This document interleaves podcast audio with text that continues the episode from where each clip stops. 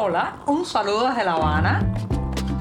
Les habla Joanny Sánchez, cubana, periodista, ciudadana, y les traigo este cafecito informativo recién colado y sin azúcar para despertar. Martes nublado y algo fresco aquí en la capital cubana. Una jornada llena, llena de noticias que comentar y de temas que tratar en este 10 de enero de 2023. Pero claro, eso lleva un sorbito de café primero. Antes que nada, tengo que darme este sorbito para comenzar el programa informativo. Así que ya voy con mi cafecito amargo sin una gota de azúcar. Después de este buchito que me da muchísimas energías para seguir, les comento que hace unos días un amigo europeo me preguntaba cuáles, cuáles eran los referentes, los modelos a seguir por la juventud cubana. Un interrogante bastante difícil de responder porque eh, pues vivimos en un país que ha perdido muchos de esos modelos, que está ahora mismo siendo sacudido por eh, la salida masiva de personas, también por la pérdida de valores y por la incapacidad eh, muchas veces de las escuelas y los centros docentes de formar modelos éticos y morales. Bueno, pues en medio de esa, digamos, sacudida nacional, identitaria y también que compromete a muchísimo a las familias, eh, es significativo cómo no han logrado calar los modelos que se han tratado de imponer por décadas y décadas desde arriba, o sea, los modelos políticos e ideológicos partidistas que se han introducido eh, prácticamente de manera obligatoria y forzada en las escuelas cubanas para que los niños y los jóvenes pues intenten ser como esas personas. Bueno, pues esos modelos no han funcionado. Y si usted se encuentra ahora mismo con cualquier joven de esta isla en una calle y le pregunta como quién quiere ser, recibirá respuestas que indican más a reggaetoneros, celebridades, actores, eh, músicos, pero nadie, nadie prácticamente le responderá eh, con un modelo al estilo, por ejemplo, del que quisieron imponernos desde pequeños, como eh, Ernesto Che Guevara, por ejemplo, como otros guerrilleros, como personas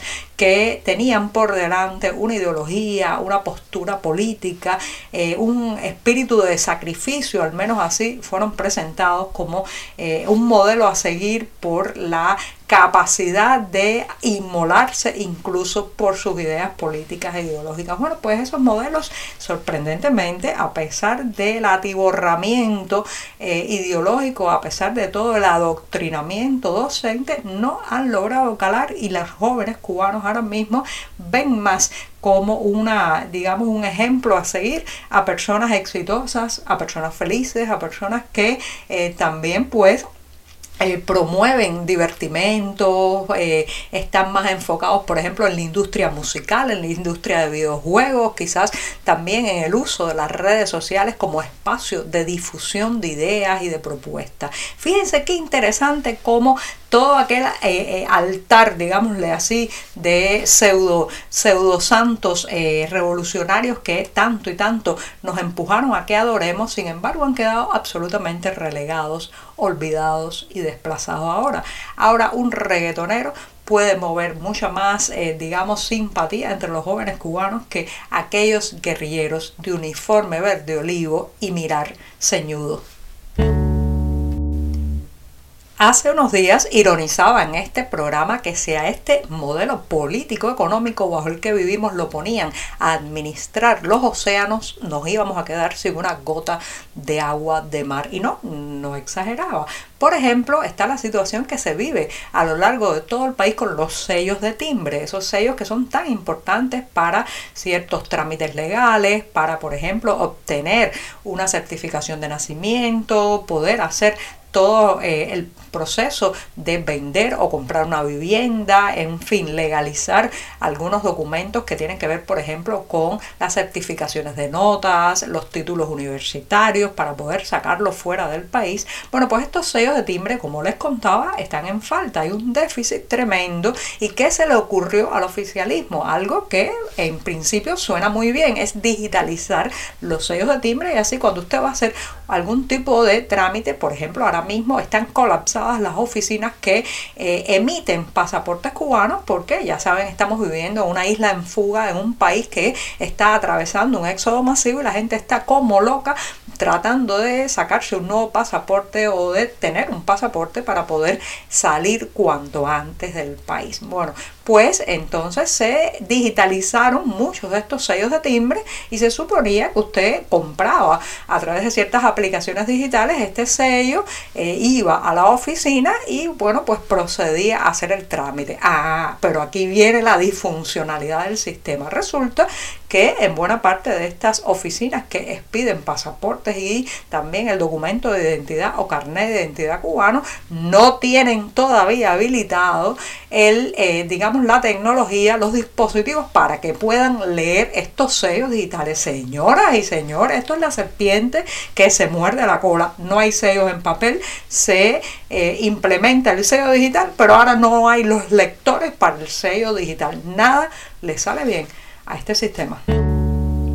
En un gesto muy, muy inusual, la Federación de Mujeres Cubanas, esa organización que en lugar de representar los intereses y los reclamos de las féminas en esta isla, pues funciona como una polea de transmisión desde el poder hacia las mujeres cubanas. Bueno, pues en un gesto inusual, eh, la también conocida por sus siglas FMC ha hecho una dura crítica contra el trovador Fernando Becker. Hemos hablado ampliamente en este programa que Fernando Becker trajo un proceso y varias acusaciones de mujeres cubanas que pues lo señalaban como abusador, como una persona que había perpetrado varios actos, numerosos actos de violencia y agresión sexual contra mujeres cubanas. Bueno, pues después de eso fue condenado a cinco años de prisión domiciliaria y eh, sin embargo, pues Becker ha seguido no solamente mostrándose en la calles y en los espacios públicos de esta ciudad, sino que bravuconea ampliamente y recientemente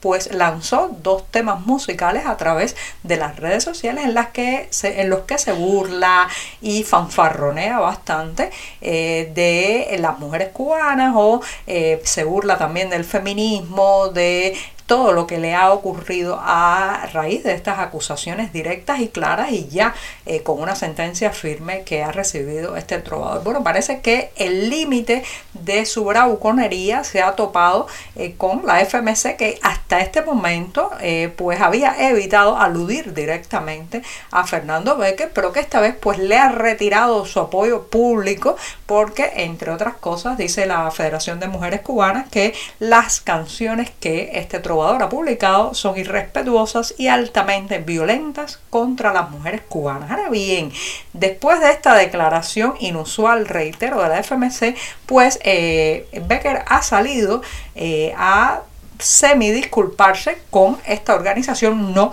con las mujeres agredidas, y ha dicho que él es un trovador de patria o muerte. Señoras y señores, aquí está el meollo de la situación.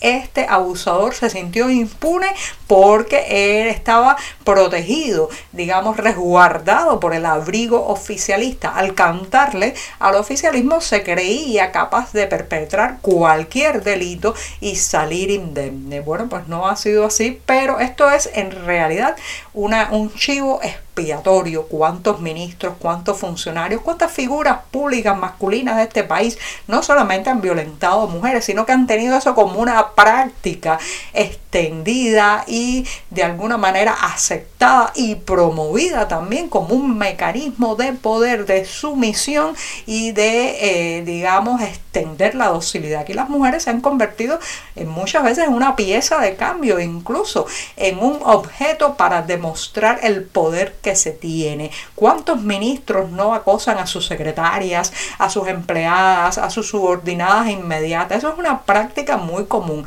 Ahora le ha tocado a Fernando Becker de alguna manera perder el apoyo oficial, pero detrás de esto hay muchos otros que se están quedando impunes sus tropelías contra las mujeres cubanas. Llegó el momento de despedir este programa de martes y me voy con una recomendación para quienes están por estos días en la ciudad de Miami, Estados Unidos, sí, porque allí el próximo viernes 13 de enero tendrá lugar en el Museo Americano de la Diáspora Cubana la tradicional tertulia La otra esquina de las palabras, que en esta ocasión, que será a las 7 y 30 de la noche de este viernes, pues en esta ocasión tiene como invitado al escritor Héctor Manuel Gutiérrez, una persona que no solamente ha contribuido con poemas, cuentos y prosa a eh, el acervo de la literatura, sino que también pues ha impulsado investigaciones periodísticas e incursionado en el ensayo. Por ejemplo, este año se publicará su ensayo La utopía interior, estudio analítico de la ensayística de Ernesto Sabato. Así que ya saben, un encuentro con el escritor Héctor Manuel Gutiérrez el próximo viernes en Miami. Los detalles en la cartelera del diario digital 14 y medio. Ahora sí, me despido hasta mañana, el día puente, la jornada bisagra en mitad de la semana. Muchas gracias. Por hoy es todo. Te espero mañana a la misma hora. Síguenos en 14medio.com. También estamos en Facebook, Twitter, Instagram y en tu WhatsApp. No olvides, claro está, compartir nuestro cafecito informativo con tus amigos.